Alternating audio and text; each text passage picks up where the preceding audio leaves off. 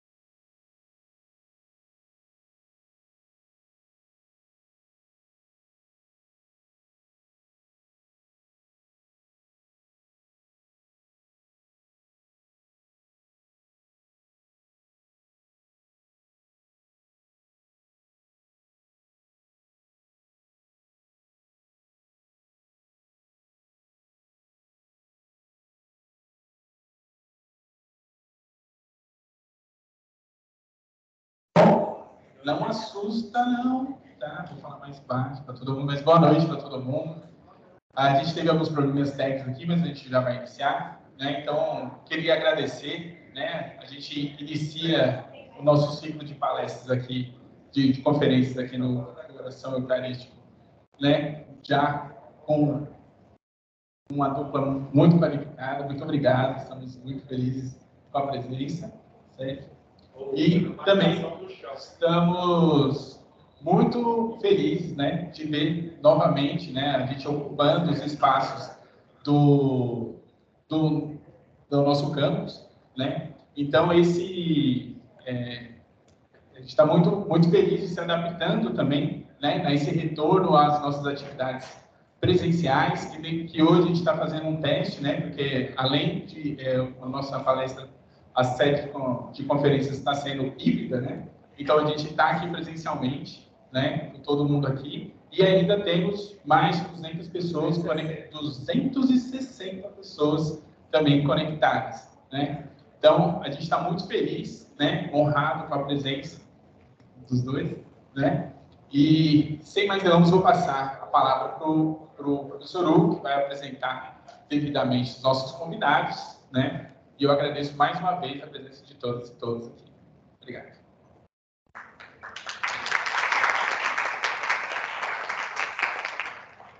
Boa noite. Antes de mais nada, eu queria dar as boas-vindas ao Peixe, ao Andrei.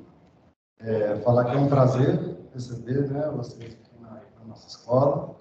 É, bom, então o tema da palestra de hoje tá? é Tensegridade bioinformada das estruturas naturais ao design. Eu vou ler uma breve descrição né, dos dois convidados, para vocês entenderem um pouquinho né, do que eles é, trabalham, qual é a formação deles, e, e logo eu passo a palavra para a gente dar início na palestra. Bom, então, começando pela Andreina, designer industrial, graduada pelo Centro de Arte Escola de Design, Possui licenciatura em Negócio, Design e Comunicação da Universidade de Palermo e um Master em Inovação Ambiental.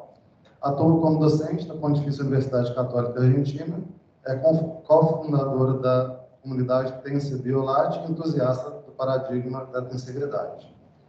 Christian Arenas, doutor em Design, especialista em Biodesign pela Universidade de Buenos Aires e graduado em Arquitetura pela Universidade Nacional da Colômbia. Sua investigação se baseia na aplicação de estratégias naturais para o design de integridades.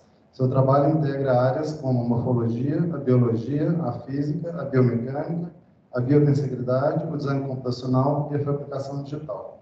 É professor da Universidade Austral, da Pontifícia Universidade Católica Argentina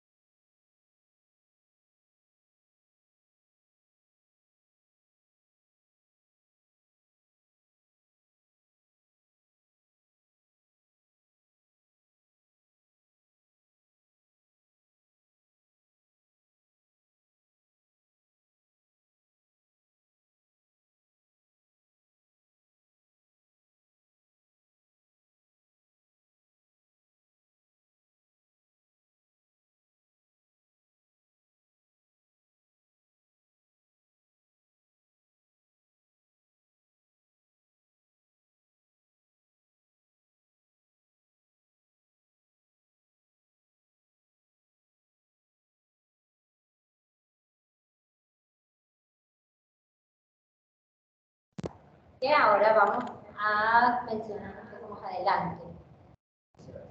Bien. ¿Qué pasó? Estamos con los problemas técnicos. Siempre, siempre pasa. bueno, bueno, mientras tanto, les cuento que, bien. Yo soy colombiano, vivo en Argentina hace 14 años y hace bueno, en el 2018 nos conocimos con Andreina. En ese, ahí fue cuando ella fue a pedir serrucho. Y muchos años después creamos esto que se llama Tense Biolat. Eh, Tense Bio, Tensegridad Bioinformada, la investigación que llevo desde hace años y a la que se conectó Andreina hace bastante. Y LAT eh, hace referencia a Latinoamérica porque en, en Latinoamérica, en nuestra región, no se conoce mucho sobre la tensegridad de pronto en las carreras de arquitectura y diseño tenemos una clase de tensegridad en toda la carrera.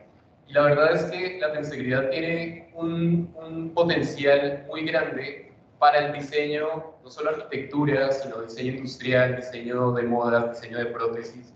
O sea, todo lo que se puedan imaginar que se puede diseñar, se puede diseñar con tensegridad, aunque no lo crean todavía.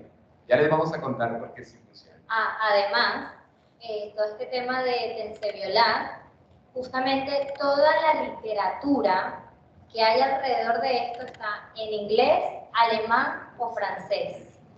Justamente nosotros estamos buscando traerlo a esta zona, a español conectarnos entre todos. Y a portugués también, por supuesto. Y sí. Y bueno, por eso nació esto como un hashtag, más que todo por redes sociales, de conectarnos los que estamos haciendo esto por este lado del mundo. Claro. Eh, justamente si llegan a buscar o a compartir algo de este evento en, en, internet, pongan el hashtag TenseViolat, porque la idea de esto también es que se conecte con lo que están haciendo todas las otras personas en Latinoamérica. Y así ustedes también pueden, ustedes ya con este evento de hecho, estamos... Estamos creando una red, ¿sí? Y, Justamente como todo lo nuestro es bioinformado, es decir, que nos inspiramos en la naturaleza, vemos esto como una red, ¿sí? En cada lugar en donde nosotros hacemos un evento, vamos creando un núcleo. Ya ustedes, para el día de hoy y por hacer su primera tensería que vamos a hacer en un rato, forman parte del núcleo de Minas Gerais. Bien, entonces, eso es tensorialidad. Eh, en esta ocasión estamos haciendo este workshop eh, en el que, además de ser un workshop, es un laboratorio, porque eh, a diferencia de, digamos que de los workshops habituales, en donde ya hay un diseño preestablecido y se enseñan ciertos pasos para llegar a ese diseño, lo que estamos enseñando aquí y lo que ustedes van a aprender haciendo lo que vamos a enseñar ahora, em, les permite crear múltiples formas de tensegridades y además, eh, entre, con, las células que ustedes van a armar ahora, más todas las que vamos a armar nosotros, vamos a crear un pabellón experimental. Todavía no sabemos cuál forma va a tener hasta cuando no terminamos todo y entre todos vamos a definir el diseño que va a tener ese, ese pabellón. Entonces, este experimento además es el experimento más numeroso, más grande que hemos hecho hasta ahora y realmente es el experimento con la cantidad de células más grande que se ha hecho en el mundo. Eh, lo vamos a hacer con 12.000 agujas esas barritas que ustedes tienen ahí, el más. Eso. Eh, justamente con todo este tema de bioinformado, nosotros vamos a estar tejiendo tensegridades. O sea, eso que ustedes tienen, si bien son paletas de madera, nosotros le llamamos agullas, y las comillas vamos a tejer, ¿sí? Como tejer las trenzas, vamos a tejer tensegridades. Bien. Así que, por favor, si alguno se llega a retirar antes de tiempo, dejen las taculias porque las necesitamos para las 12.000. Sí, sí, y ustedes ya están siendo parte de ese gran experimento, así que... Exacto. El viernes estaría bueno que lo pasen a ver. Sí. Eh, bueno, esto de seguridad, eh, ustedes han escuchado eso de que, todo está conectado, ¿cierto? Seguramente. Em, bueno, la tensegridad funciona así. Eh, así como, dale play, dale play, dale. Eh, bueno, El caso es, ustedes han jugado con burbujas, seguramente conocen las burbujas, todos hemos jugado con burbujas alguna vez. Eh, bueno. Ah, ok, está bien. Bueno.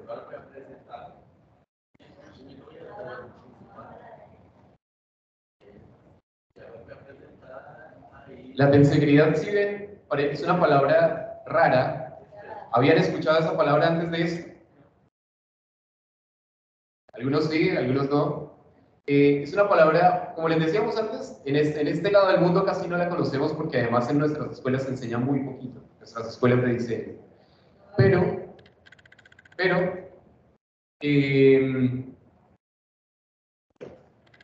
bueno, eh, es algo realmente muy, muy cercano a todos nosotros, así como las burbujas.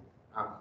Eh, tanto como, em, bueno, a ver, em, todos hemos visto esas acumulaciones de burbujas y hemos visto que, por ejemplo, si las empiezan siendo así grandes cantidades de burbujas, se empiezan a reventar, se empiezan a romper.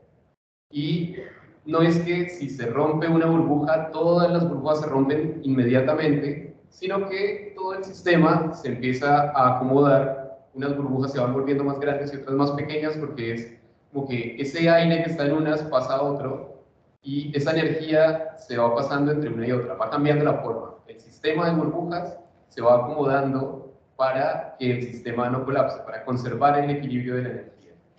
Justo en la imagen tienen como empezamos con una sola burbuja y a medida que se va aumentando, cómo va alterando la forma.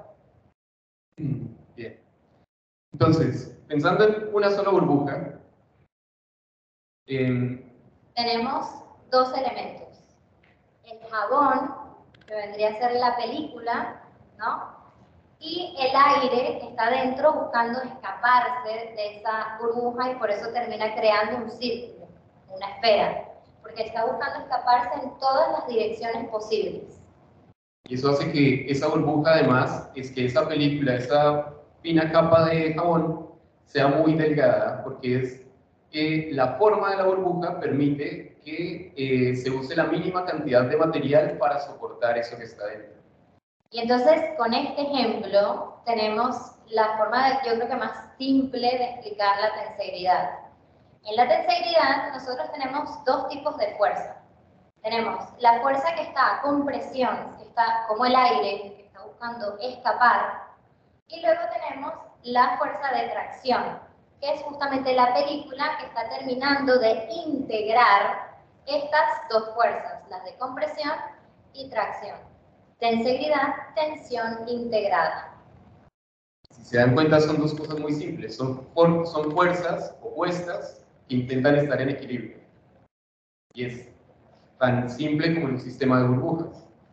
Entonces, eh, como decía Andreina, la, la, la, esfera se forma porque todas las fuerzas empiezan a intentar, todas las partículas empiezan a intentar escapar en diferentes direcciones a la vez. Y eso genera eh, la, la esfera perfecta. Esto, en realidad... Nosotros interpretamos esto como una burbuja. Es básicamente lo mismo tenemos las barras que están buscando escaparse o que tienen justamente la, la fuerza de, compresión. de, compresión. y luego tenemos la parte de... Los cables, las, claro, que, que hacen que, que, además, si se dan cuenta, bueno, ahí no se ve mucho, vamos con este, acá por el color se ve mejor. Las barras azules son esas esas fuerzas que están comprimidas y esto son tensores que están además conectando todo. ¿sí? Eh, podemos, ah, cierto, bien, podemos eh, hacer que esa burbuja además sea de diferentes materiales. Por ejemplo, en este caso, es elástico y lo podemos comprimir muy fácilmente. En el otro caso, lo voy a tirar. Aquí esto es metálico, entonces se comporta de otra manera. y nosotros desde el diseño podemos elegir qué materiales usar para que esas burbujas se comporten de cualquier otra manera. De hecho, podemos transformar esas burbujas. Esa, misma configuración, esas mismas barras azules que acabamos de ver, generando ese hiposaedro en ese caso, lo más cercano a la esfera, la, podemos simplemente cambiar las, las longitudes de, las, de, las, de los elementos que se están tensionando y podemos generar este, estas formas o podemos llegar, por ejemplo, a esta que es un tetraedro que es mucho más estable que esta otra que teníamos. Entonces, a través del diseño podemos justamente decidir las longitudes y los materiales de cada una de esas burbujas y generar burbujas más, más resistentes, más flexibles, o incluso hacer que unas partes de esos sistemas de tensión sean, por ejemplo, metal, que sea muy rígido, otros que sean elásticos, y podemos diseñar el comportamiento de esas burbujas también. Bien. Em, algo particular de esto también es que podemos cambiar las, los materiales y las formas de esos elementos. En este caso, por ejemplo, tenemos unas barras también, pero están impresas en 3D y son curvas. Y aquí estamos, el, el, principio estructural es exactamente el mismo, lo que está integrando todo es el sistema, eh, es el sistema de tensiones y está generando ese, ese, esa integridad tensional. Podemos usar, por ejemplo, en este caso son barras curvas, generan, en este caso es un tetraedro también, pero fíjense que son solo dos elementos y lo otro es todo el sistema de tensión. Este no lo lanzo porque es un poco más peligroso. O, por ejemplo, en este caso, estos son pequeñas tubos de vidrio y adentro está pasando un hilo. El hilo está tensando todos los elementos y está integrando todo el sistema. Eh, si podemos jugar con la tensión de esto y generar además diferentes formas.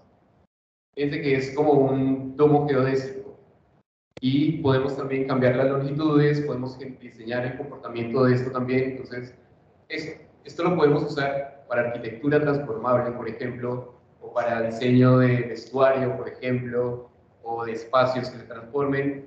Las, y, o sea, el límite de esto de verdad que está en eh, qué tantos o qué diferentes materiales pues, quieran ustedes usar, las longitudes, el comportamiento y lo que necesiten hacer para eso.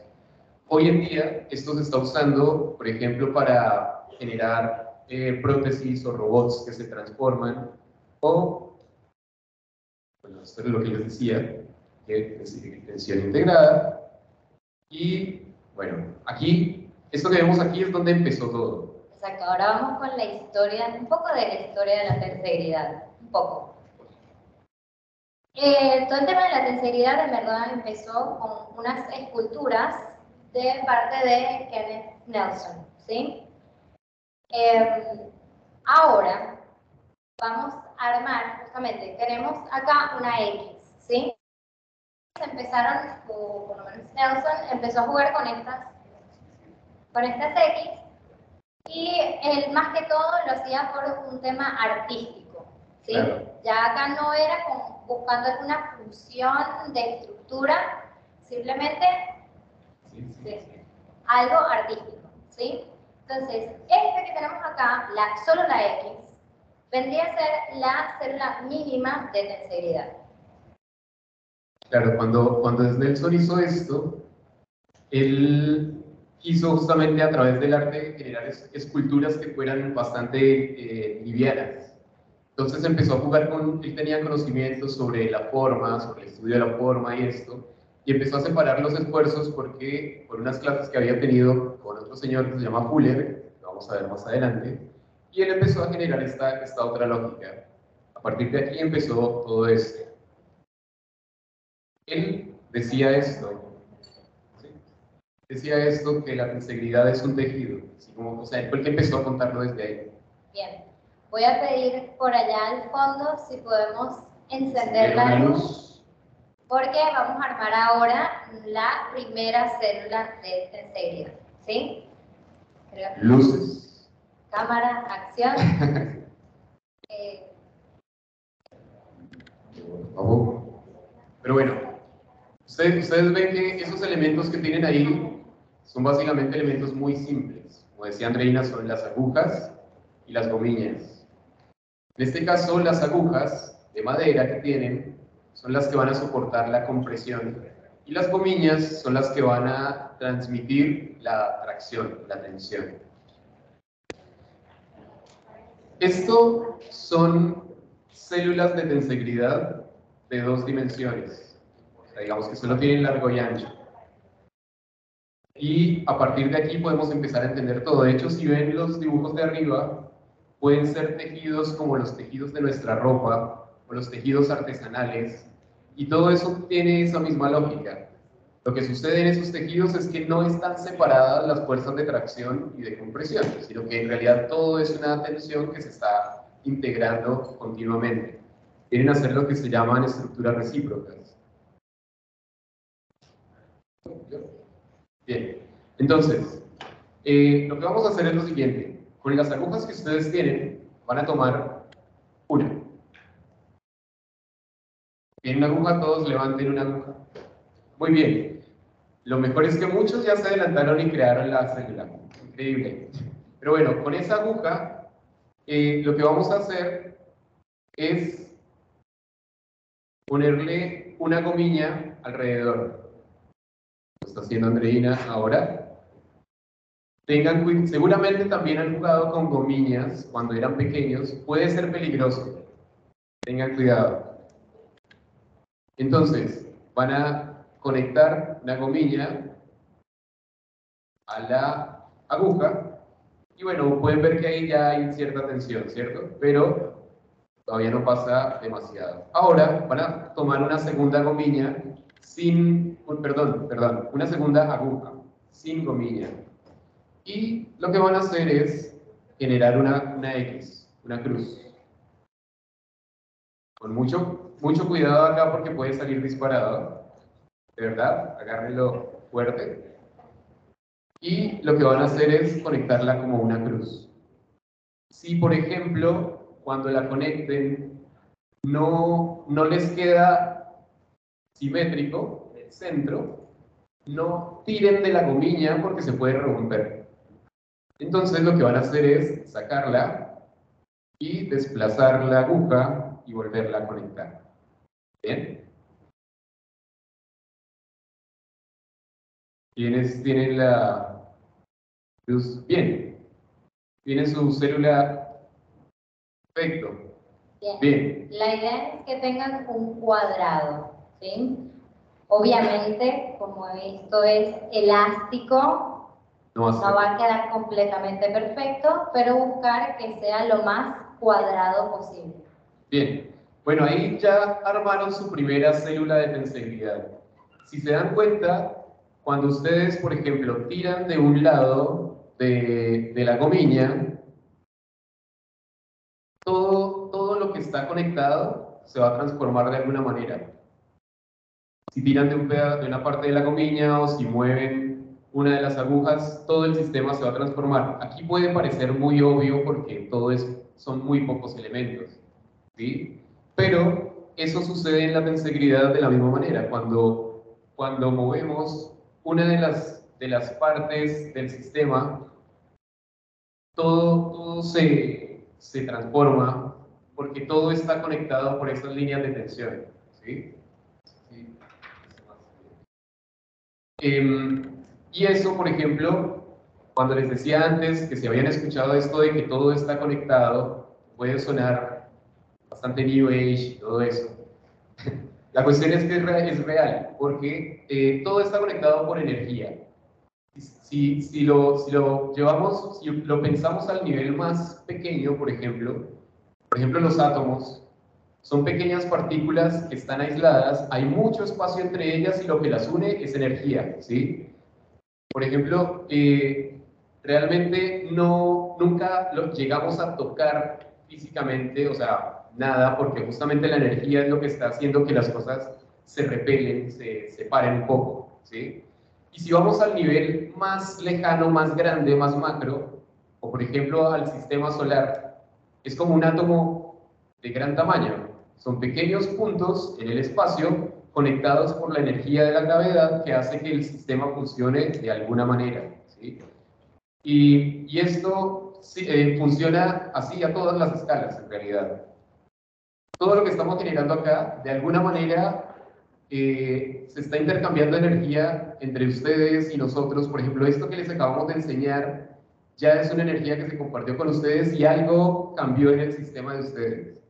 Y eso, sinceramente, genera algún tipo de transformación y va alterando el sistema. Bien, volvimos acá. Entonces, bueno. Bien, entonces, hay muchas maneras de hacer tejidos, ¿sí? Eh, Snelson lo hacía en el arte, y él hacía células de tensegridad tridimensionales de muchas formas, y generó una gran cantidad de esculturas. Él, hoy por hoy, es el artista que tiene más eh, cantidad, o sea, el, principal exponente de la tensegridad en el arte, es Kenneth Snelson. Y él fue quien en realidad dio a conocer como este principio estructural al mundo. O sea, gracias al arte se dio a conocer la integridad. Gracias al arte estamos aquí, estamos aquí. Eh, este señor se ve tan feliz con su burbuja gigante, es Buckminster Fuller. Él fue quien empezó a teorizar esto de la tensegridad.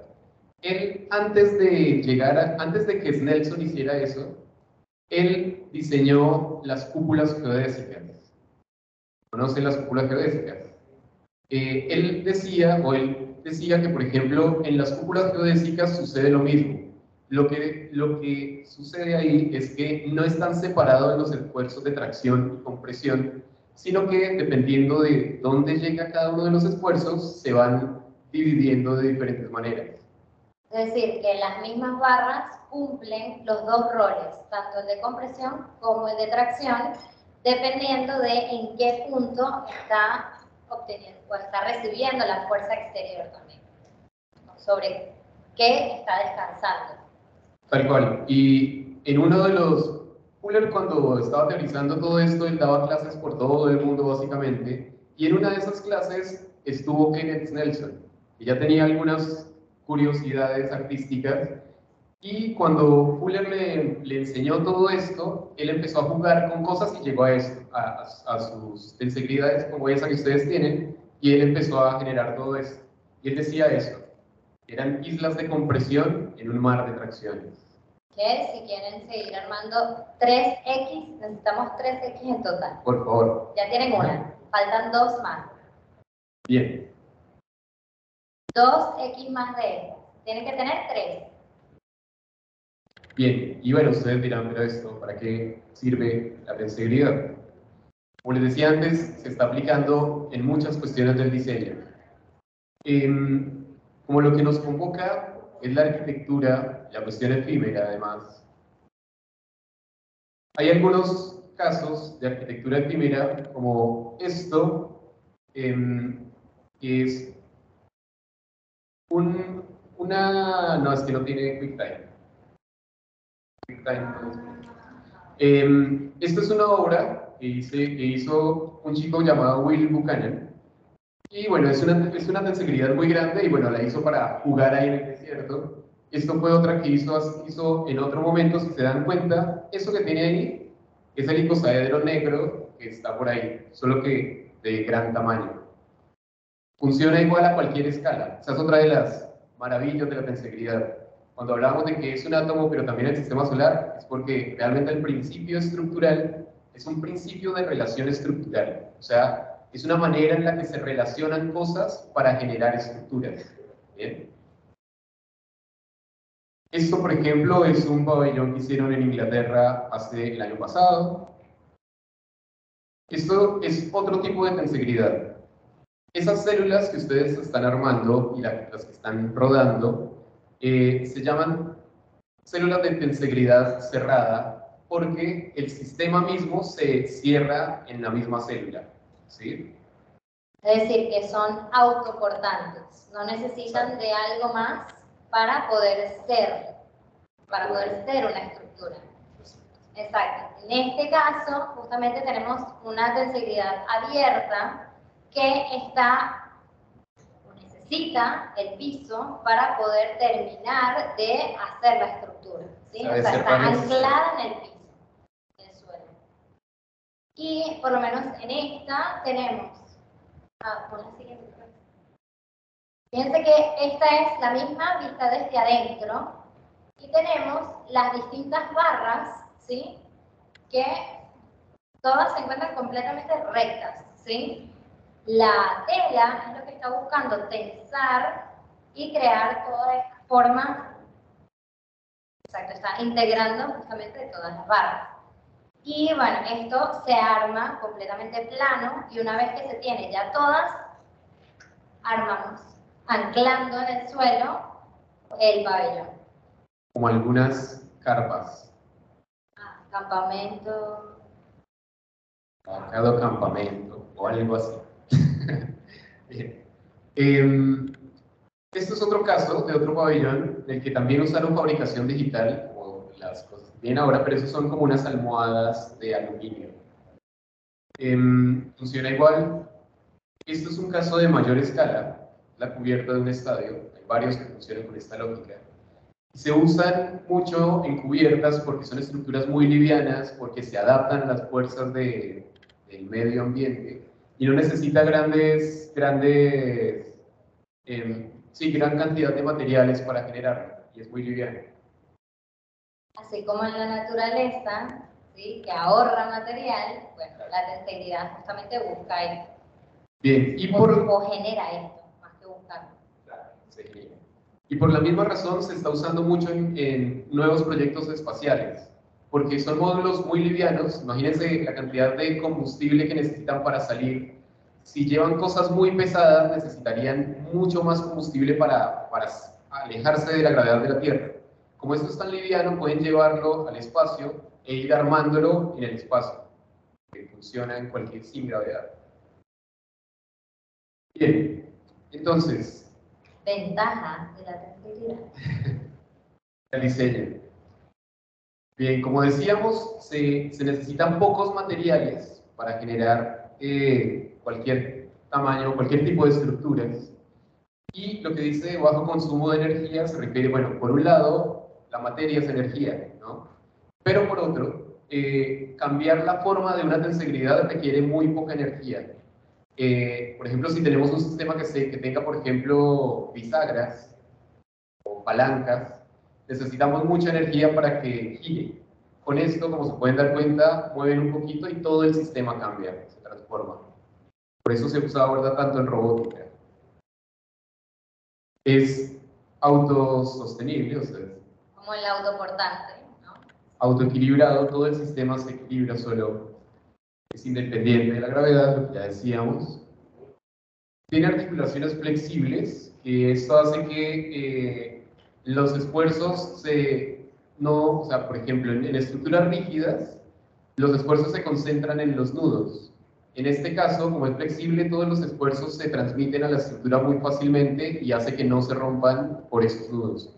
Es algo muy similar a, lo que sucede en la naturaleza y eso es lo del comportamiento no lineal. Si en, un, si en un sistema, si en un tejido muy complejo, cambiamos la forma o se rompe una de las células, eh, ese esfuerzo lo, lo absorbe todo el sistema, no solo ese lugar. Ahora, tiene algunas desventajas. Es complejo de fabricar porque, como pueden dar cuenta, necesitamos bastantes componentes para hacerlo. Tiene congestión de componentes. ¿Qué quiere decir esto? Cuando se busca hacer tensegridades ya a nivel digital, pasa algo que no toma en cuenta a veces lo digital y termina habiendo un cruce entre lo que vendría a ser las barras. Entonces muchas veces esto es algo que, bueno, pues por ahora un reto para poderlo transmitir a lo digital, cómo evitar este tema del cruce de los materiales, que haya una congestión. Sí, eh, esto tiene que ver con que cuando se busca la forma digitalmente, esto responde a fórmulas matemáticas. No natural o no tan naturales. Claro. Y entonces, em, esas fórmulas buscan un equilibrio de números, pero no tienen en cuenta la, la a veces la cuestión espacial o los materiales de los que están compuestos. Y eso hace que si da un resultado de una tensegridad posible, pero por ahí es toda aplastada o cosas así. ¿sí? Las fuerzas, se, necesitan fuerzas elevadas para mantener el equilibrio, eh, la autotensión. Por ejemplo, en el estadio que vimos o en la estructura que vimos del icosaedro gigante, o hay, un hay un puente en Australia que no lo mostramos, eso, estas agujas que ustedes tienen en la mano pueden tener 10, 15 metros de largo. Entonces necesitan muchas fuerzas de mucha tensión ¿sí? para, para, para soportarlo.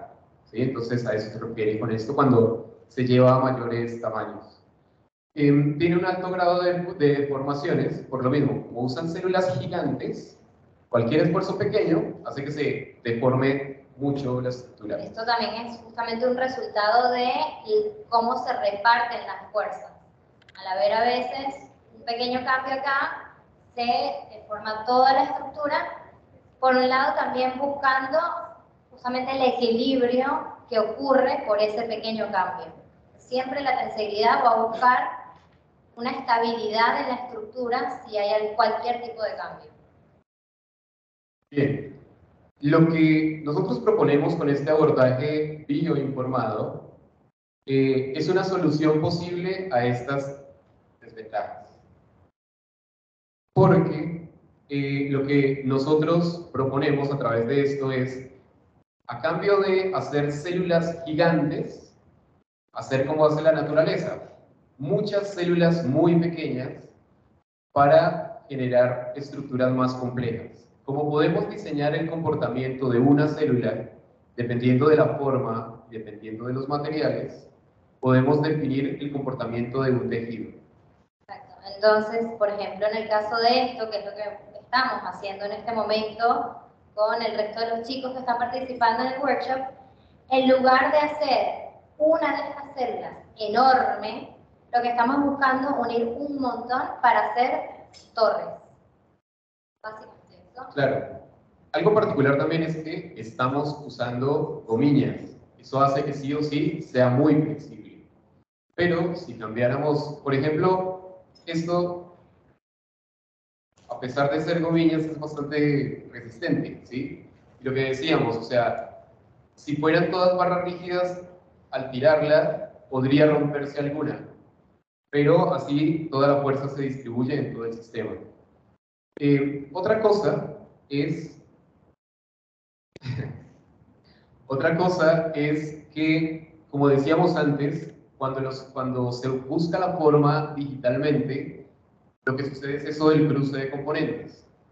Lo que hablamos de búsqueda de forma analógica es, podemos inventar una célula en la mano, ya sabemos que funciona, que tiene equilibrio, así que multipliquémosla físicamente y podemos eh, multiplicarla y hacer eh, tejidos más complejos. Luego, ya sabemos dónde están los nodos, ya sabemos que esto es equilibrado y este conocimiento lo podemos pasar a lo digital y generarlo de cualquier material que queramos. Eso es lo que llamaríamos la tensegridad bioinformada, pensar estrategias naturales para generar tensegridades. Y es lo que estamos haciendo, sumar esas dos partes. Como les decía, en las células funciona exactamente igual y eso lo descubrieron eh, hace bastante tiempo. Ahí como podemos ver, se ve la estructura de la célula y, la, y descubrieron además que cambiando la forma de la célula, cambiaba el comportamiento químico de esas células. Entonces, es otra muestra de cómo la forma, además de definir el comportamiento estructural, define biológicamente comportamientos químicos. Bien. Podemos pedir por el fondo que vuelvan a encender las luces. Y ahora eh, vamos, vamos a hacer un ejemplo de biotensegridad, ¿sí? Eh, como decíamos, el cuerpo humano es, es, una estructura, ¿sí? Em, Entonces, nosotros, nosotros somos tensegridades, primero que somos autoportantes por ahora, ¿no? Por un tiempo. Y lo que sería ya nuestros huesos justamente están haciendo este, esta fuerza de compresión y todos nuestros músculos están haciendo la tracción, ¿sí? Entonces, como todo está conectado, vamos a verlo ahora. vamos a pedir a todos que se paren, ¿sí? Se levanten. Todos de pie, por favor. Bien.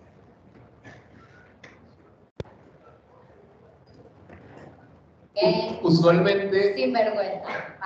No, no pensamos mucho en cómo funciona nuestro cuerpo hasta el momento en el que algo falla. ¿Cierto? Cuando nos enfermamos, ahí nos damos cuenta de que algo está pasando. Bien. Entonces, vamos a bajar las manos y van a ver hasta dónde llegan sus manos. Intenten tocar la punta del dedo de los dedos de sus pies. Bien.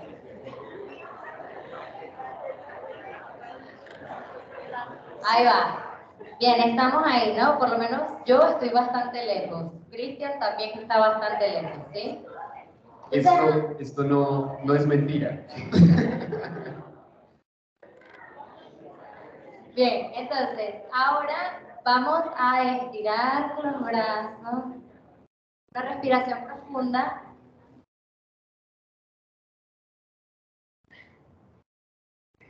Vamos a abrir la boca.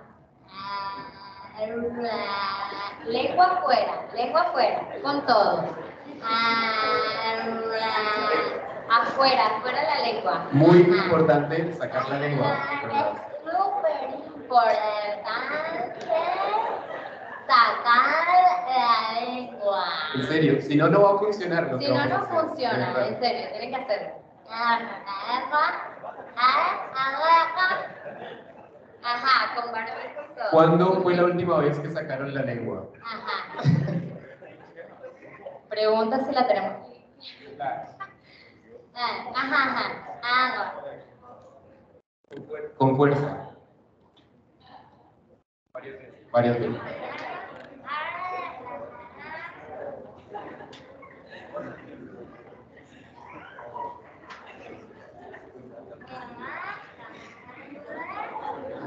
Y vamos a bajar.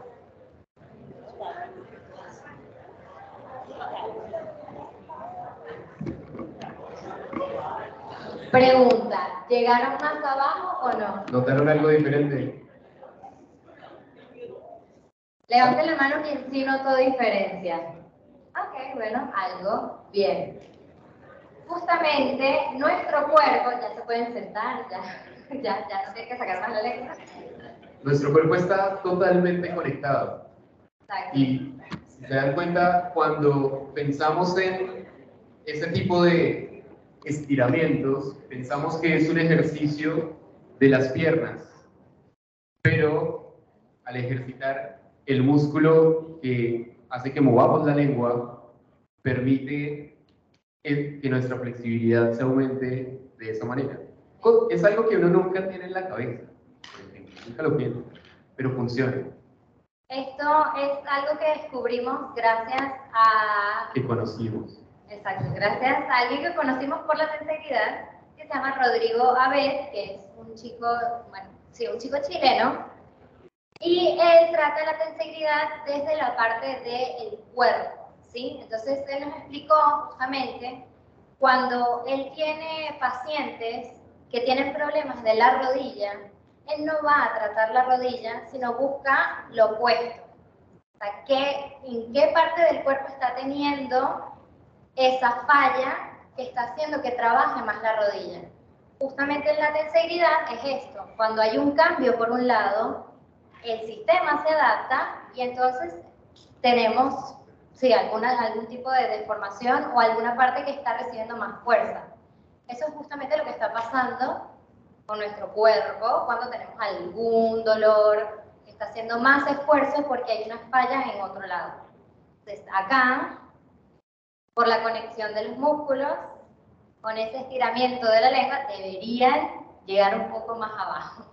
Claro, eso, eh, lo que conecta absolutamente todo es algo llamado fascia, que es, si hay carnívoros aquí, cuando estamos comiendo carne, hay una tela, una membrana muy delgadita, blanca, que separa las partes. Eso es la fascia. Tenemos eso integrando todo el cuerpo. Es la que envuelve los músculos y está cubriendo absolutamente todo en el cuerpo. Y desde que, en los, desde los 80 que se pensó la biotensegridad, se empezó a estudiar mucho más ese campo de la fascia y están usándolo en tratamientos del cuerpo y otro tipo de cosas y están obteniendo bastantes buenos resultados por ese tipo de pensamiento.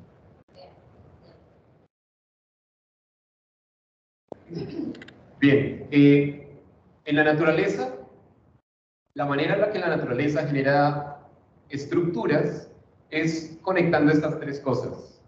La fuerza que está, que está entrando o que está sucediendo, como en la burbuja, genera a partir del material disponible, genera una forma adecuada para que esa estructura sea posible.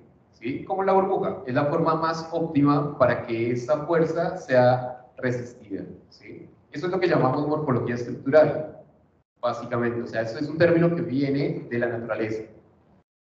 En el caso artificial,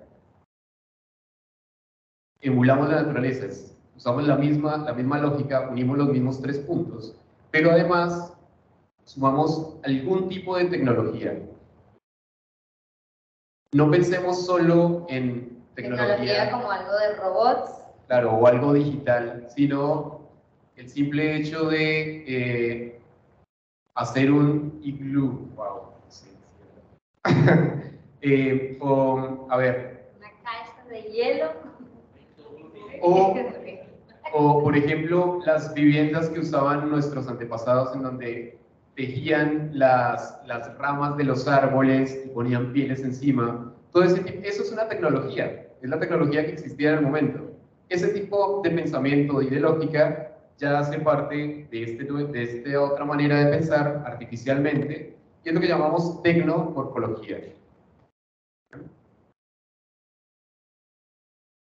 Entonces, bueno, eso es lo que estamos haciendo y lo que vamos a hacer y es la manera en la que pensamos este tipo de estructuras que hacemos. La naturaleza funciona así. Eh, lo que hablábamos. La naturaleza es ciertamente perezosa. Busca la manera de gastar la mínima cantidad de energía. ¿sí? Por eso a veces somos perezosos. Realmente es normal que el cerebro... Natural ser perezoso. claro, es, natural intentar gastar la mínima cantidad de energía. Y para eso, eh, porque como decíamos, el material es energía, entonces la naturaleza intenta usar la mínima cantidad de material para generar estructuras. Y, y, algo muy importante es esto de eh, mínimo inventario, máxima diversidad. Entonces, con estas agullas y comillas que tienen, tenemos una gran cantidad de formas para hacer, de hecho. Claro. Em, y acá, por ejemplo, tenemos otras formas que se hacen con los mismos materiales que ustedes tienen en las manos. Claro, Solo cambian las estrategias. Tal cual. Em, esto se refiere también no solo a la cantidad de materiales que se usan, sino a la cantidad de instrucciones que usa la naturaleza para generar una estructura. ¿sí? Entre últimamente hemos escuchado esto de los algoritmos por internet y demás, ¿no? Pero un algoritmo es una receta, es una manera de seguir. Y es una manera, son una cantidad de instrucciones para obtener un resultado. La naturaleza hace eso, hace instrucciones muy simples que le permitan generar una gran cantidad de cosas. Cuando, cuando diseñamos tensegridades, podemos usar dos tipos de estrategias. Las generales, que son, son varias, estas son extraídas de la naturaleza. La naturaleza usa simetrías, modularidad, o sea, usa, ejemplo, muchas células y muchas partes iguales para generar cosas más complejas. La diferenciación morfológica es lo que hace que algunas células o algunas partes del cuerpo sean un poco diferentes para soportar las fuerzas que, que, debe soportar y la alometría es lo que hace, por ejemplo, que algunos cangrejos tengan un lado de su cuerpo un poco más grande, por ejemplo. O que cuando ese mismo, un otro cangrejo sea más grande, pero eh, por las fuerzas que necesita, cambia algún tipo de forma. ¿sí? Y las específicas lo que hacemos es copiar directamente alguna biotensegridad, o sea, podemos ver cómo funciona un brazo y copiamos eso para generar alguna tensegridad. Lo que estamos usando en nuestro workshop son estos dos tipos de estrategias, las simetrías y la modularidad. Estas son las simetrías que usa la naturaleza que nosotros podemos usar fácilmente para usar tensegridades, para diseñar tensegridades. Cada parte, cada X, es una X como la que ustedes tienen, por ejemplo. Y son los diferentes tipos de simetrías. La simetría bilateral es como la simetría del cuerpo. Todo igual hacia ambos lados, ¿no? Igual hacia un lado, igual hacia el otro lado. O casi igual. Sí. Simetría de traslación. copiar lo mismo, desplazarlo, ¿sí? Y fíjense que en el caso del centro, en el hecho, también tiene simetría bilateral, ¿sí? Y si, se sigue repitiendo y se sigue repitiendo, genera lo que, lo que llamamos fractales. Y fíjense que eso es la repetición con dos instrucciones muy simples. Simetría rotacional, repetir el eje eh, al el mismo módulo a través, alrededor de un eje, pequeñas variaciones. Y la simetría esférica es repetir la misma forma alrededor esféricamente de un punto, como estos tres casos que tenemos ahí. Bien, no sé si reconocen el primer caso que es, ¿sí? ¿Sí? Por algo estuvimos dos años encerrados. Bien, justamente por algo fue tan viral, ¿sí? Porque siendo natural, ¿no? de la naturaleza, fue muy inteligente para llegar a todos lados. Claro, y este tipo de formas permite, por ejemplo, el, coronavirus son pequeñas eh, cápsides, se llaman de proteínas, que son triángulos. Y esos triángulos se van conectando y generan esta esfera. Y esa esfera lo que hace, lo que permite es que haya más espacio adentro para tener información. Adentro es donde está el ARN que va a contagiar a todos los demás. Y de cada uno de esos triangulitos salen esos pelitos rojos, que son los que cambian la forma y son los que permiten todas esas variedades de coronavirus que hay, beta y todo eso. Son cambios muy pequeñitos, pero muy eficientes. El centro es una colonia de algas. Cada puntito chiquitito es un organismo unicelular que se va conectando con los demás y las esferas que están adentro son los, las algas nuevas que crecen y cuando ya la de afuera se vuelve vieja, se rompe y sale. Y el último, todos también hemos jugado con eso alguna vez, es una estrategia que usa la naturaleza para hacer eficiente la distribución de las semillas. El viento puede llegar por cualquier lugar y así puede llegar a muchos lugares. Otros casos, granos de polen, Bien. Bueno. bueno, tienen todos, ahora vuelvo a pedir otra vez que enciendan la luz. tienen la X, ¿no? Cada uno tiene su X, ¿sí? Ahora vamos a terminar de armar, ajá, vamos a terminar de armar la, esta célula de tensegridad, que justamente es esta que estamos viendo en la imagen. Claro, hasta, hasta ahora ustedes tienen la célula de tensegridad de dos dimensiones. Ahora vamos a hacer una célula de tensegridad de tres dimensiones a partir de eso.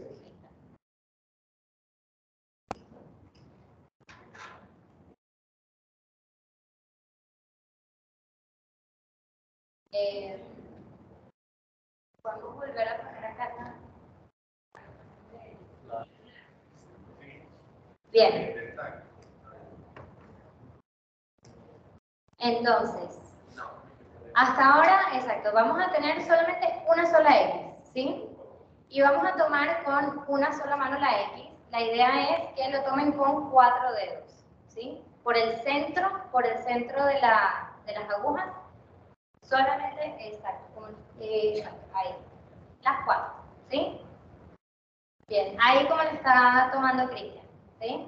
Entonces ahí tenemos las cuatro cuatro dedos tomando la X. Ahí tenemos alto y ancho.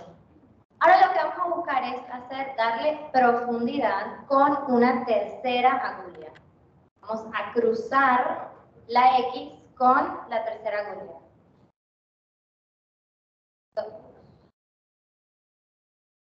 Ahí está. Fíjense cómo lo está haciendo Cristian, que está cruzando, ¿sí?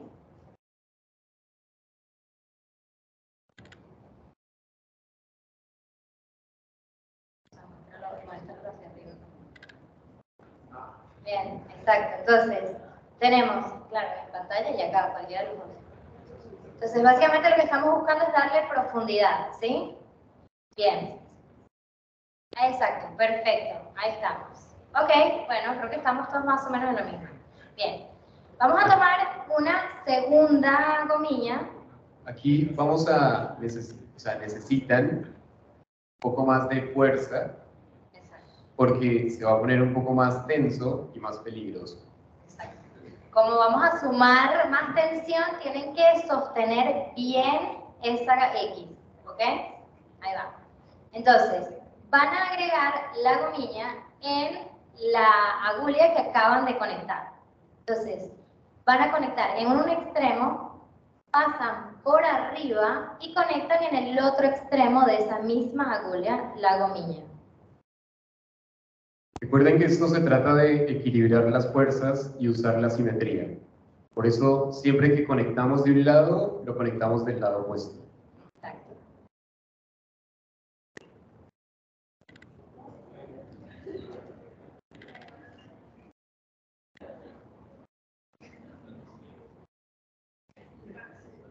Seguramente se les está moviendo mucho, deformándose.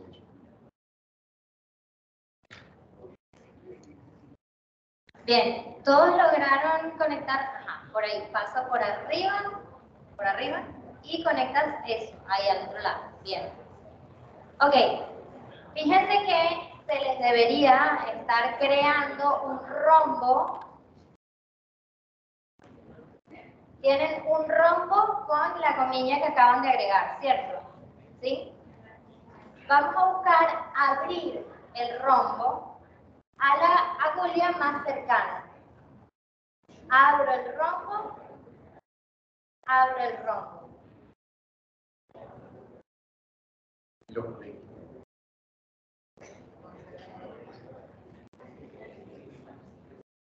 Bien. Entonces, repetimos, repetimos desde donde está Cristian. Entonces tenemos el rombo que vamos a buscar abrirlo, exacto, y conectar con agulla que tengamos cerca. Bien. Sí, está perfecto, está perfecto. De hecho, si lo sueltan, le van a tener un movimiento de mariposa. ¿Sí? Fíjense que ahora tenemos dos cuadrados con las gomillas. Exacto. Si observamos, si observamos las comillas, tenemos dos cuadrados. ¿Bien? Ok. Ahora vamos a observar lo que vendrían a ser las puntas de las agullas. Hay una, solo una agulla que tiene cuatro líneas saliendo de ella. Eso es porque tiene dos comillas conectadas. ¿sí? Ahora, las otras dos solamente tienen una gomilla. Una gomilla. Ya estoy mezclando de parte. Entonces tenemos dos agujas que solamente tienen una gomilla. ¿Bien? Entonces vamos a buscar tomar una tercera gomilla.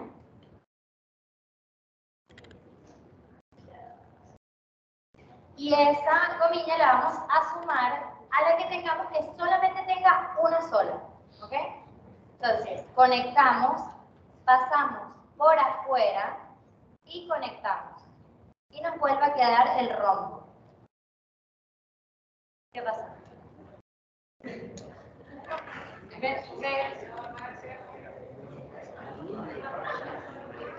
Puedes venir acá adelante y te guiamos acá adelante. Bien. Tenemos el rombo. Ajá, pasa hasta abajo. Exacto, conecta la va, ahí va.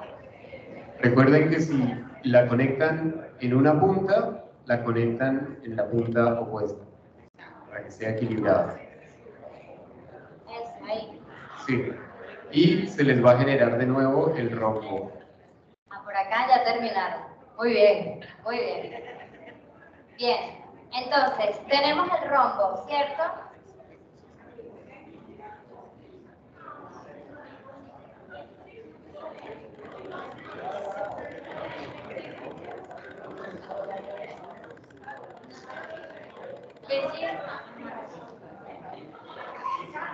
Virgilia, no lo quieres enviar a ella.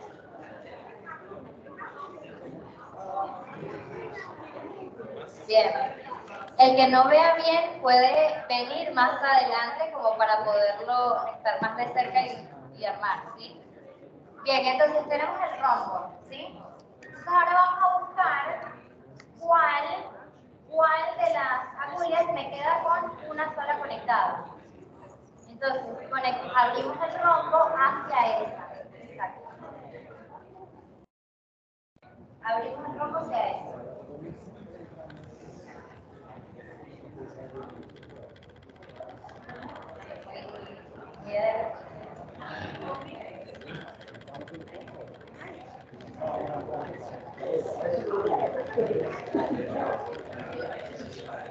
Tenemos casi 300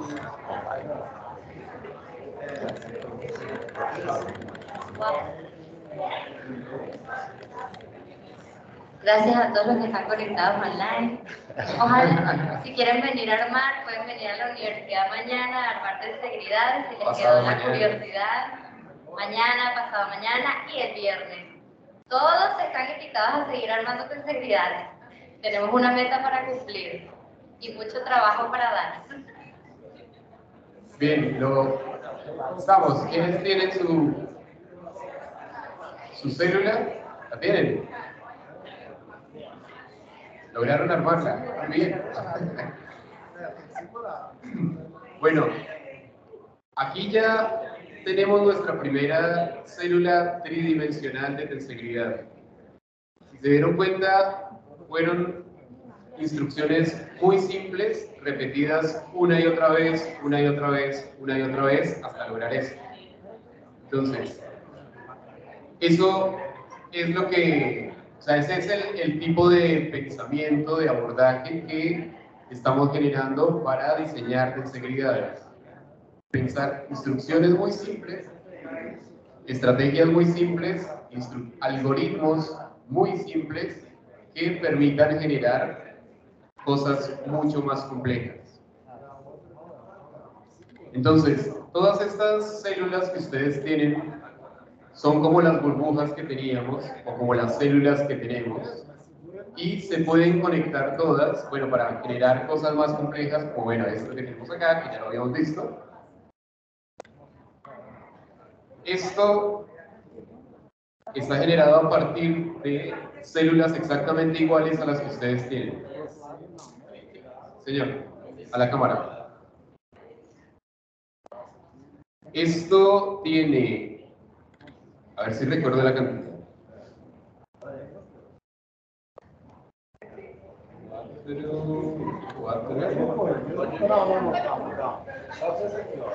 Esto tiene 33 células de las que ustedes tienen ahí. Y bueno, así, esto, por ejemplo,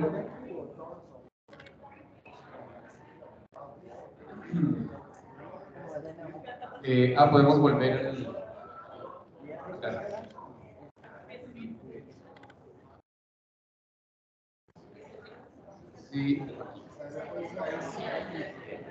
Entonces, fíjense que aquí lo que hicimos fue también para esto también seguimos algoritmos bastante, bastante simples. Esa, esa célula que ustedes tienen ahora, si observan solo las gomillas, y ven que tienen triángulos, ¿cuántos triángulos tienen? Ocho. O sea, ¿qué forma es? ¿Cómo se llama esta forma? Si tiene 8 sería octa. y como son, como es tridimensional, octaedro, este es un octaedro. No sé si en portugués sea igual. Igual, perfecto. Bien. Em, entonces, esos cristales que ustedes están viendo ahí, si se dan cuenta, tienen exactamente esta misma forma. Fíjense que son ocho triángulos, en este caso está un poco de punta, pero ya lo podemos ver un poco acostado. Entonces, en todos los niveles, en todas las escalas, genera instrucciones muy simples para generar cosas mucho más complejas. Los granos de sal que consumimos todos los días tienen esa misma lógica, pero tiene otro tipo de formas porque los químicos que tiene son diferentes, entonces se conectan de otra manera. Esto, que es bueno, mucho más pequeño, fíjense que la parte de la punta, que sería como la cabeza de ese bacteriófago, es también un icosaedro como el que veíamos antes, como ese que tienen por ahí rodando, que es negro. Y fíjense que la parte del cuello es una espiral, o sea, tiene simetría rotacional y rotacional. Es exactamente, o sea, sigue ese mismo tipo de lógicas. Eso, y, y bueno, esas, esas estrategias las podemos mezclar para hacer cosas más complejas. En este caso, por ejemplo, vamos a ver un caso que todos conocemos también y que está mezclando estos dos tipos de estrategias, las de traslación y rotación. Y es esto, es el ADN. Esto se está, está torciendo, no sé pero bueno, está girando y además se está desplazando. Y además aquí el giro, es, esa estrategia de rotación permite también que una gran cantidad de material se vuelva mucho más pequeño. Como cuando vamos de viaje y guardamos cosas en la maleta, lo volvemos, lo enrollamos y caben muchas más cosas. Como las, las galaxias, por ejemplo, tienen esa forma también y tienen mucha gran cantidad de materia y de cosas en, el, en todo ese espacio, por eso. Además, fíjense que el ADN está compuesto por esos cuatro tipos de proteínas que son muy simples, adenina, guanina, citosina y timina, A, T, C, G. Y lo que hacen es cambiar la posición entre uno y otro y cada cambio de esos va a generar un cambio muy diferente. O sea, todos los que estamos acá estamos compuestos por esto, son cuatro proteínas nada más y todos somos absolutamente diferentes. Entonces, un cambio muy simple en ese algoritmo genera un gran cambio en el resultado final. Otra cosa que se dieron cuenta era que habían tres tipos de diferentes de, hélices y, los cambios se debían también a pequeños cambios en la forma de cada una de esas proteínas, entonces tenían diferentes tipos de giro y bueno, otras cosas que son mucho más complejas pues químicamente hablando. Eh, en este workshop, en este laboratorio, vamos a usar dos tipos de células. Una es la que tienen ustedes, que es con la que estamos generando este tipo de tejidos, y la otra es una que no trajimos individual, pero es esa que, ven ahí, que al conectarlo se puede generar este tipo de forma que es mucho más complejo. Por ejemplo, aquí se están conectando seis, aquí se están conectando seis células de esa que vemos a la izquierda. ¿sí?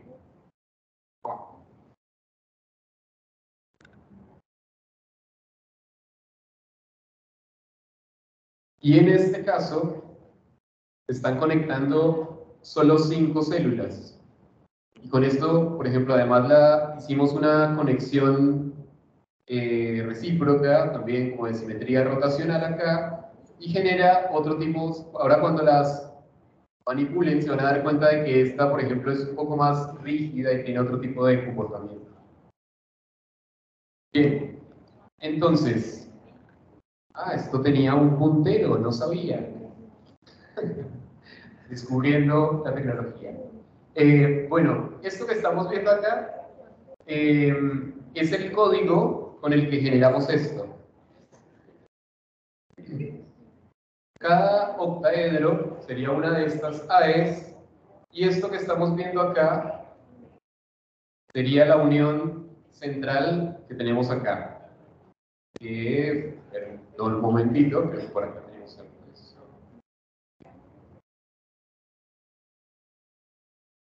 Que bueno, es básicamente esto. Aquí hay seis octaedros, que lo que está generando cada una de estas partes. Em, esos octaedros los tenemos en la base y eso están generando esa, esa separación. Esto es de un experimento que hicimos hace mucho tiempo, que usamos otro tipo de elementos, eh, que aquí se variaba, variaba el color porque queríamos tener otro, otro tipo de comportamiento, o sea, en realidad el color nos indicaba la longitud de cada uno de los elementos, era más fácil identificar.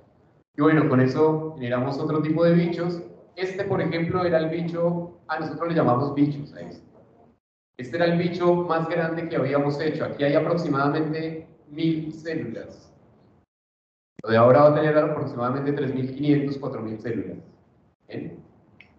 Eh, esto, como les decíamos, podemos usar... Eh, esto es un taller que hicimos hace en el 2020, en el que los estudiantes hacían primero los modelos físicos y después eh, ese, ese tejido que ellos creaban lo pasaban a digital. Aquí estábamos usando Grasshopper y WASP, que es otro de los plugins que se conectan. Y esto que, oh, oh, y esto que estamos viendo acá es el código. Si se dan cuenta, por ejemplo, aquí dice TENSE2, sería este TENSE2, 0 es esta cara del octaedro, TENSE1 es este TENSE1 y 1 es la cara 1 del octaedro. Entonces lo que dice es que la cara 0 de este se va a conectar con la cara 1 de este. Y dependiendo de cómo generamos esas variaciones, podemos generar diferentes tipos de formas, como esto. Cada una de esas variaciones va a generar diferentes maneras de conectarse. ¿bien? Entonces, en este caso, era lo que decíamos antes, partiendo de una búsqueda de forma analógica, física, donde cada uno puede generar un tejido, pasamos ese conocimiento a lo digital y ya podemos ahí hacer algo mucho más complejo saber cómo vamos a diseñar pues digitalmente a partir de eso y después podemos ponerle eh, la lógica de, por ejemplo, los materiales y las formas y demás y volverlo a construir eh, físicamente. Bueno, aquí había un video que no vamos a poder ver, se veía el crecimiento de estos tejidos y como esto además está inspirado o informado biológicamente, también podemos hacer muchos tipos diferentes de células y podemos clasificar esas células y podemos clasificar esos tejidos porque es algo necesario, o sea, esto por ejemplo la taxonomía, lo que se llama taxonomía en, en biología, es la clasificación por ejemplo de las especies y en este caso estructural esto permite saber qué tipo de células podemos usar para algún diseño que queramos. ¿sí? Eh, esto es una clasificación, llamamos clasificación taxonomía 1.0, porque es el primer intento de clasificación que hicimos nosotros. Em, bueno, esto es algo que decía Fuller, decía que siempre, siempre vamos a estar aprendiendo más, nunca vamos a aprender menos. Entonces él decía que no había experimentos con fallas, sino simplemente experimentos con resultados inesperados. Algo íbamos a aprender de ese experimento. ¿sí? Y estos son diferentes experimentos que hemos hecho en todas las sesiones de talleres y nuestras casas que hemos hecho. Estos son algunos de los elementos que hemos usado y de los materiales que hemos usado. Palitos de picolé, madera, bueno, los que veíamos antes, eh, todos estos son impresos en 3D con diferentes formas. hemos usado, por ejemplo, liguillas y comillas de látex como las que tienen, o neumáticos de bicicleta que cortamos para generar esas comillas. Entonces eso nos da diferentes formas de comportamiento. Esto es como la base de, de los, la clasificación que hicimos, ¿sí? Entonces clasificamos por el tipo de células, de componentes, de formas y los tejidos que se generan. Entonces estos son los primeros, así como el octaedro que ustedes tienen ahí, que es uno de los sólidos platónicos, y del tetraedro que tenían por ahí, o este, por ejemplo, son, son cuatro triángulos, es el tetraedro, pero bueno, esa es una de las clasificaciones que pusimos. Eh, por ejemplo, este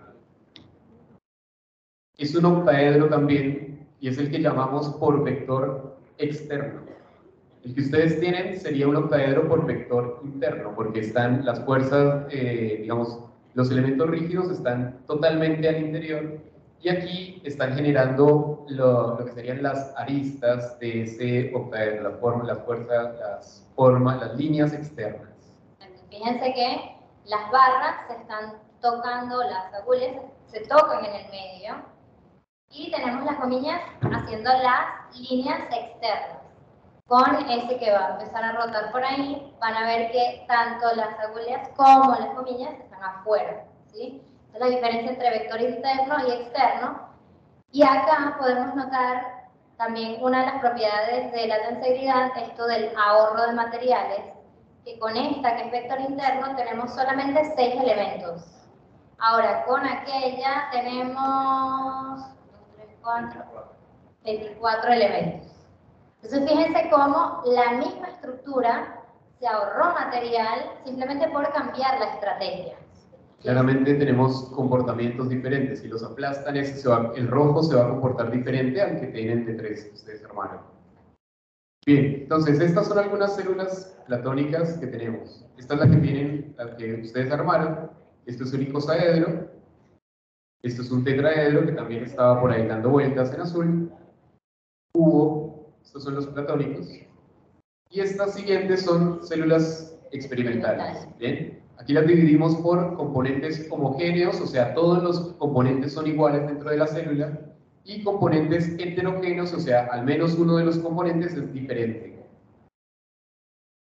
Esta, por ejemplo, es una de las que creó uno de los uno de los talleres en el 2020. Fíjense que está usando las mismas agujas que ustedes tienen. Y Solo cambia la posición y cómo... Fíjense que este... Ah, no, este son cuatro. Pero bueno, solo cambia la posición de... o el armado. Claro. Esto, por ejemplo, lo creó también un estudiante experimentando formas. Fíjense que está conectando varios triángulos con estos. Estos son diferentes configuraciones con, el, con los mismos que está rodando por ahí de, impresión 3D, son los mismos elementos. Y acá fíjense que cuando, cómo puede cambiar esto de, por lo menos cuando son curvas, buscar que sea cóncavo o convexo, si es inflado o... Bien, esto que estamos viendo acá es una célula que es la transformación del octaedro que ustedes tienen. Lo que sucede acá es que quitamos uno de los elementos y es uno de, los, de las comillas y este elemento es un poco más corto y eso cambia directamente la forma y el comportamiento. Esto son dos diferentes con, con impresión 3D. Aquí estamos mezclando impresión 3D y madera.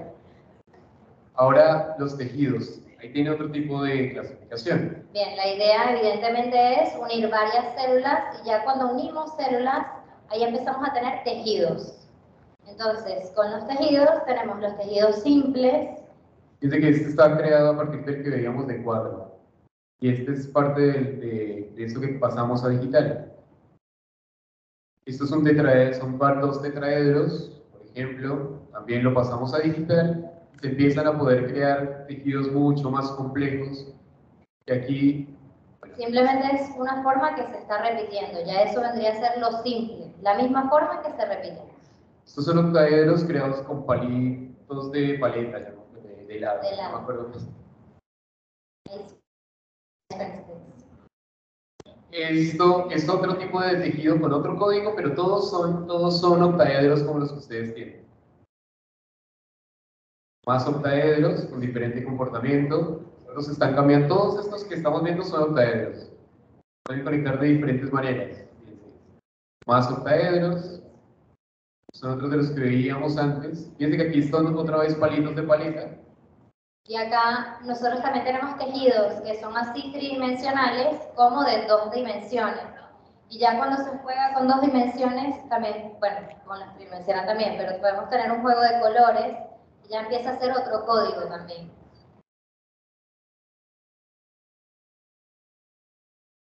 Y otro tipo de formas, eh, porque además cuando ustedes googlean integridad van a encontrar casi todos son barras rectas, pero en realidad podemos cambiar las formas tanto de los componentes a compresión como de los componentes de atracción.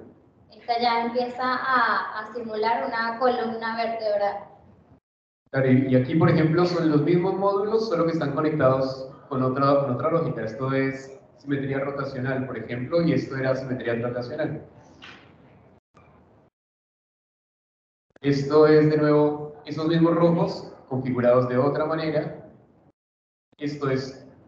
Cóncavo, convexo, ¿no? La diferencia entre la anterior y Está generando una gran espera en unos elementos. Fíjense, eso es de lo que hablábamos antes. Mínimo inventario, una máxima diversidad. Y estos son los octaedros transformados de los que hablábamos. Permite muchas otras formas de conectarse, por lo tanto otra cantidad grande de formas de conexión, más octaedros, podemos generar, por eso les decíamos al principio, se pueden generar cualquier tipo de formas con la tensegridad pensándola a partir de células como células pequeñas. Y estos son varios tipos de células conectadas. La diferencia entre tejido simple o tejido complejo es si mezclamos el tipo de célula. Cuando usamos un solo tipo de célula, tejido simple. Cuando ya empezamos a mezclar este, este modelo con otro modelo, empezamos a tener entonces estos, estos tejidos complejos. Claro, aquí por ejemplo este se vuelve complejo porque les decía, aquí hay unos elementos que son azules y eso en nuestro código implicaba que esa barra era mucho más corta. Entonces eso ya es otro tipo de célula, por eso está aquí dentro de lo complejo. Era el bicho que veíamos antes.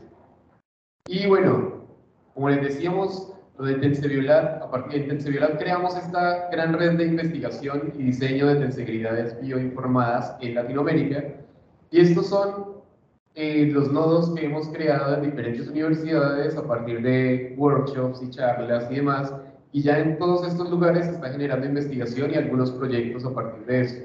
O sea que a partir de esta semana vamos a tener a Cook dentro de esta lista, ¿no? que muchas, muchas gracias por sumarse a esto y de verdad esperamos que les surjan ideas a partir de esto y bueno, siempre que, ah, lo pusimos aquí los correos, pero siempre que, o sea, si se les, primero, si, si, quieren ver más cosas, recuerden poner el hashtag Tenseviolat.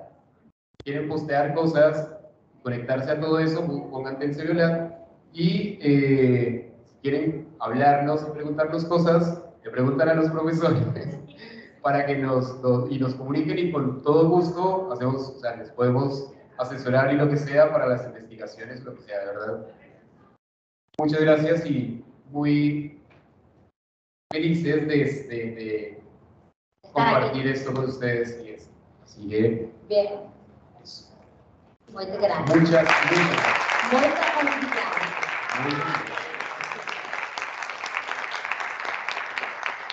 Bien, ahora, eh, si alguien tiene alguna pregunta para hacer, este es el momento.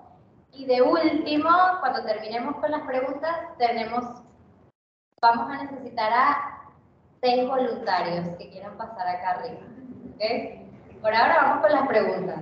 Vayan pensando si alguien quiere pasar acá adelante, por favor necesitamos seis personas.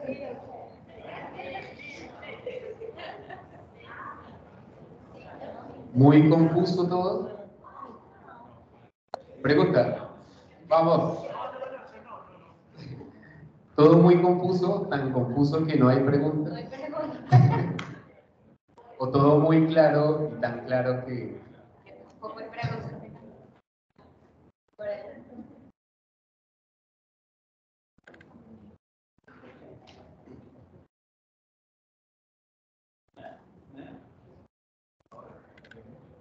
Todo lo que se les ocurra preguntar, todo lo que no se les ha ocurrido, cualquier cosa que piensen pueden hacer con esto,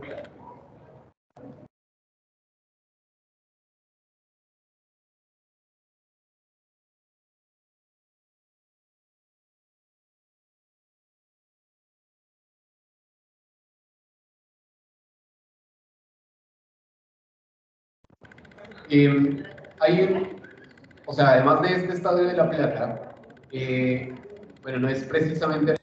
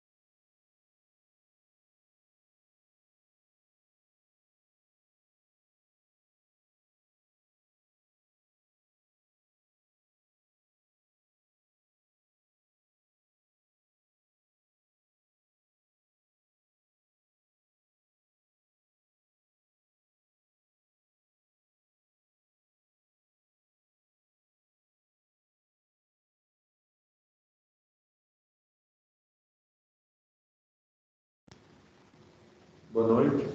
Pessoal que está tá online, está se inscrevendo para fazer perguntas aqui. É, como a gente não está conectado com o áudio aqui na sala, seria bom vocês ou enviarem aqui no chat ou podem fazer a pergunta pelo áudio e eu repasso para o pessoal aqui. Aline, que estava na fila aí. Não, eu só, é só porque tá mudo, eu não estava escutando o que eles estão falando lá. Ah, tá. Só um segundo. Ficou mudo.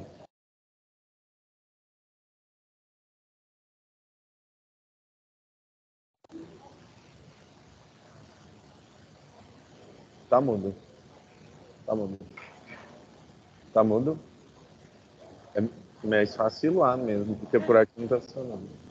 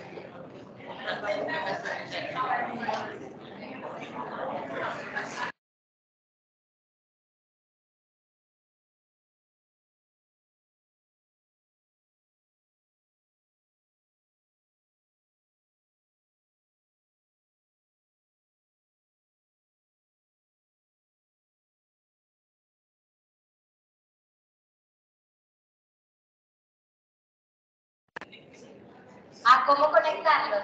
Lo podemos ver ahora, después de que hagamos esto. Entonces, para esto necesitamos cuatro, no mentira, seis voluntarios.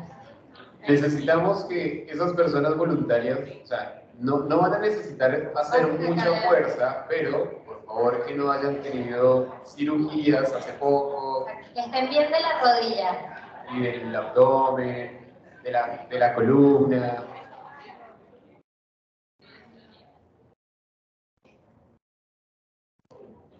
Uno, dos, tres, cuatro. Uno más. Uno más. No, ahí. Dos, tres, Uno más. Bien. Bien. Bien, ¿se acuerdan de que hablamos que el cuerpo es una estructura por sí misma, no? Eh, esto que vamos a hacer acá es una experiencia en la que podemos observar cómo el cuerpo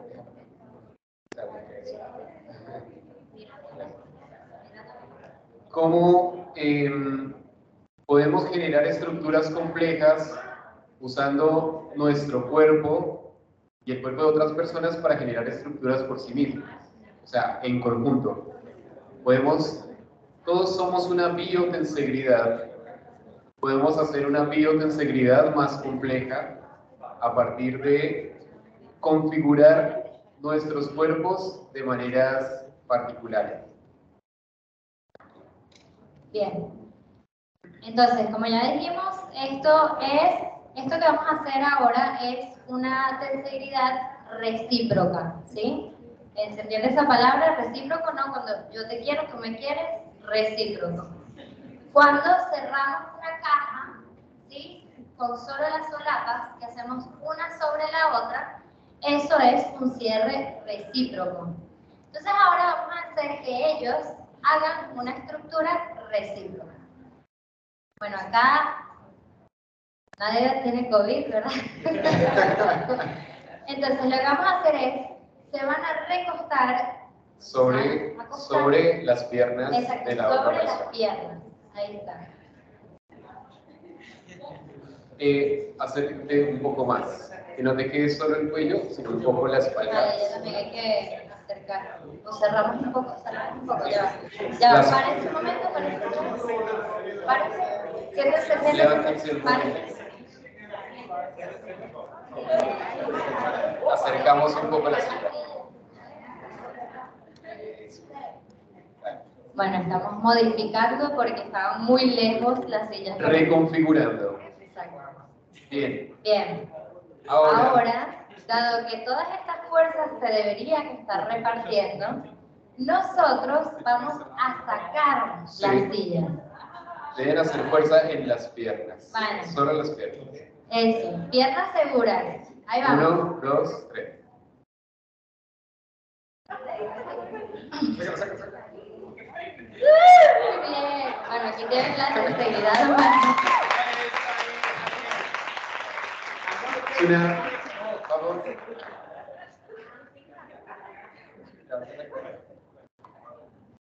Bien, y esto fue con cuatro personas. Mínimo se necesita tres para hacer esto, pero si tuviéramos espacio podríamos hacerlo todos nosotros. Claro que la configuración de sillas se vuelve un poco más compleja, pero lograble. Bien, muchas gracias. Bien. Y si se dan cuenta también es, es, una cosa muy simple, es cómo configuramos las fuerzas para que generar una estructura un poco más compleja. Bien. Aquí daríamos por dado, daríamos por terminado el workshop.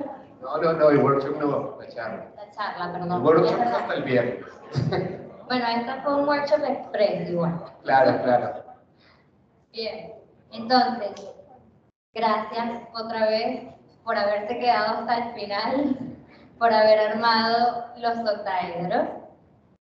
Si ya se quieren ir, se pueden retirar. Acuérdense de dejar los octaedros aquí, los que se vayan. Y los que no se vayan todavía, les podemos enseñar cómo se unen entre ellos. Recuerden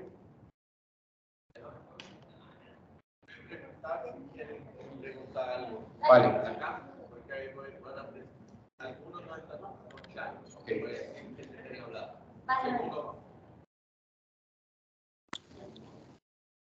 Pessoal que está no, no online, se quiser fazer alguma pergunta abrindo o microfone também, porque recebi uma mensagem aqui informando que alguns estão sem acesso ao chat, pode levantar a mão e fazer alguma pergunta aqui. A gente vai dar mais um minuto.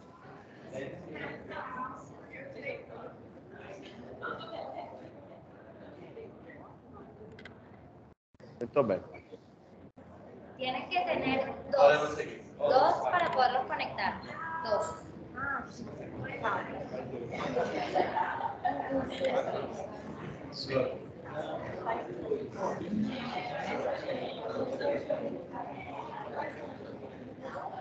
Bien. Bueno, entonces vamos a conectar dos octaedros. Entonces necesitamos tener dos. ¿Listo? Entonces, tienen ya dos octaedros en su mano. Recuerden que todas las caras son triángulos, ¿cierto? Las gomillas hacen triángulos. Si, si las ponen juntos los triángulos, pueden hacer que se toquen, que se conecten los, las barras, las agujas. ¿Bien? Pero lo que vamos a hacer en realidad es girar uno para que una aguja toque la mitad de un lado del triángulo, o sea, la mitad de la gomilla. De tal manera que al girar los dos triángulos quedan en gomillas como una estrella de David, una estrella de seis puntas, un triángulo con la punta hacia arriba y otro triángulo con la punta hacia abajo. Eso, así. Eh, entonces, pueden poner que se toquen las, las puntas de las agujas. ¿sí? Las tres, tres puntos de agujas que se toquen. O así no, si no, lo giran de tal manera que queden dos triángulos, uno arriba y otro abajo. Entonces, van a introducir una comilla en, o, perdón, la punta de una aguja en la mitad de una comilla. Y, repiten eso mismo en los tres lados del triángulo. ¿Se entendió? Buenísimo. Vamos, bien. Entonces, la punta de la aguja en la mitad de la comilla. No que toque la otra aguja, sino en la mitad de la comilla. No necesitan más gomillas.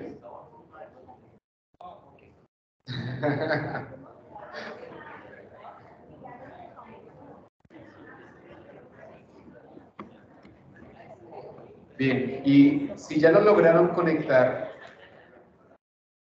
fíjense que ahora en esa parte que está unida, las comillas generan un triángulo grande en la mitad, solo la comilla, solo donde están las comillas. Un triángulo grande en la mitad y tres triángulos alrededor.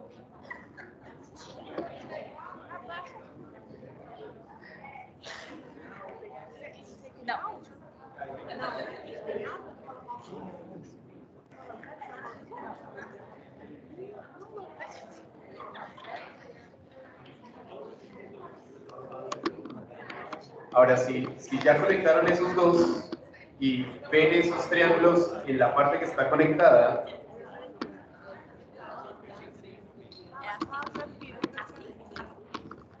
pueden, esto va a ser difícil de explicar, esto tú lo tienes bien. ¿Ves los triángulos? Bien, sí. Entonces, ya puedo bajar. Los triángulos del centro, el triángulo del centro, pueden tomar la mitad de la comilla de ese triángulo y llevarlo aquí. Sí, pero Sí. Fíjate eso. Los tres lados.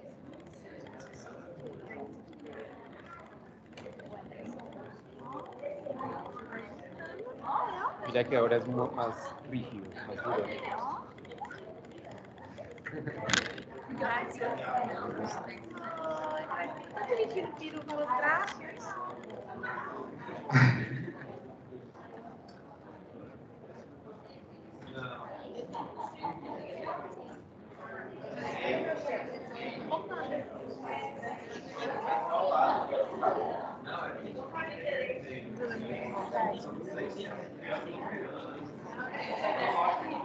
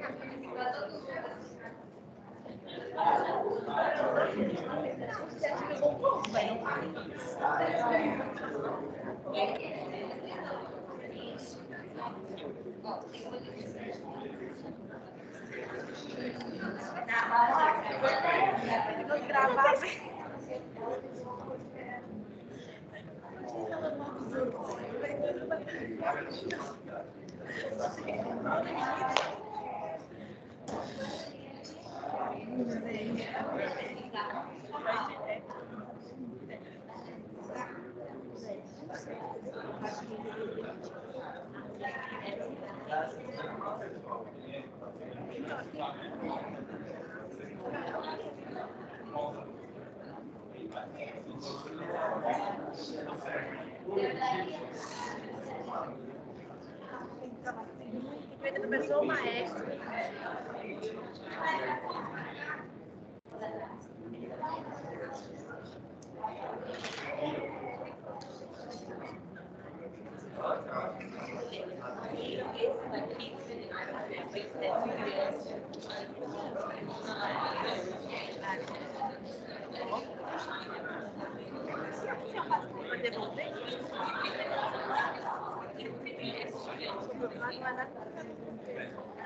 Pessoal que está aí de, de casa na transmissão online. Todos lograram conectar donde quieras. Oi, Fernando. É, Para vocês que estão aí de casa agora, o pessoal aqui está tentando fazer a junção de, de dois módulos, né? Aqui no auditório, mas oficialmente a, a, a apresentação ela terminou. Quem quiser pode ficar à vontade para sair a partir de agora, mas quem quiser aguardar um pouquinho, eles ainda vão mostrar aqui essa junção que o pessoal está fazendo com dois módulos. Tá bom? Vocês conseguiram me ouvir aí? Alguém me dá um, um oi? Tá certinho. Consegui. Beleza, obrigada. Oi. Se É, vocês quiserem comentar alguma A- coisa, eu posso falar com eles aqui também. A presença, é, vocês têm registro de quem estava na, na, Sim. na palestra?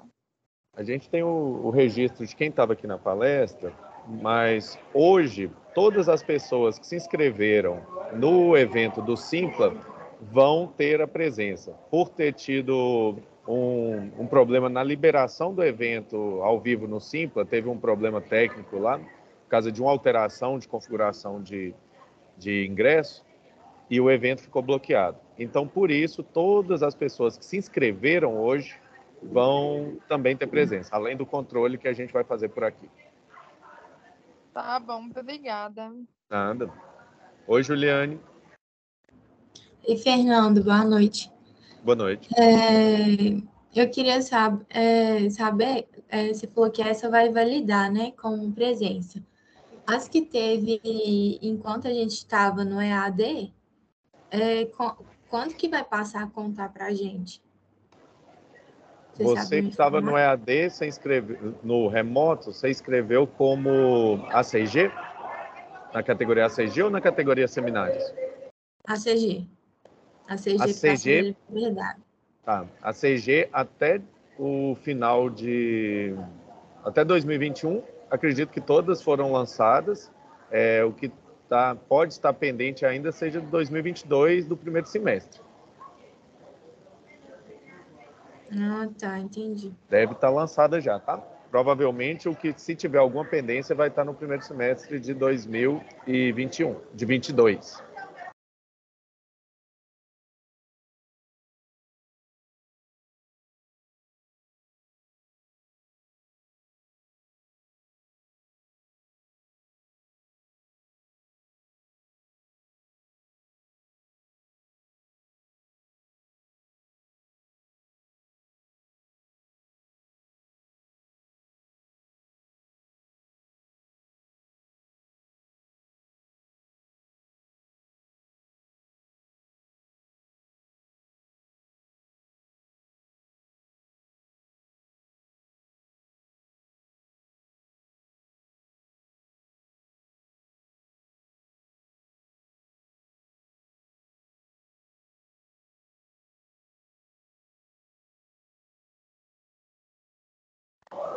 Oi? Alguém está na lista aí de, de perguntas?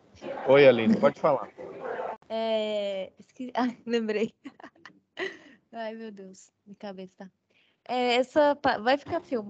Ficou gravada? É, Vai ser disponibilizada em algum lugar? Ficou gravado assim, é, e a gente vai disponibilizar no canal do YouTube.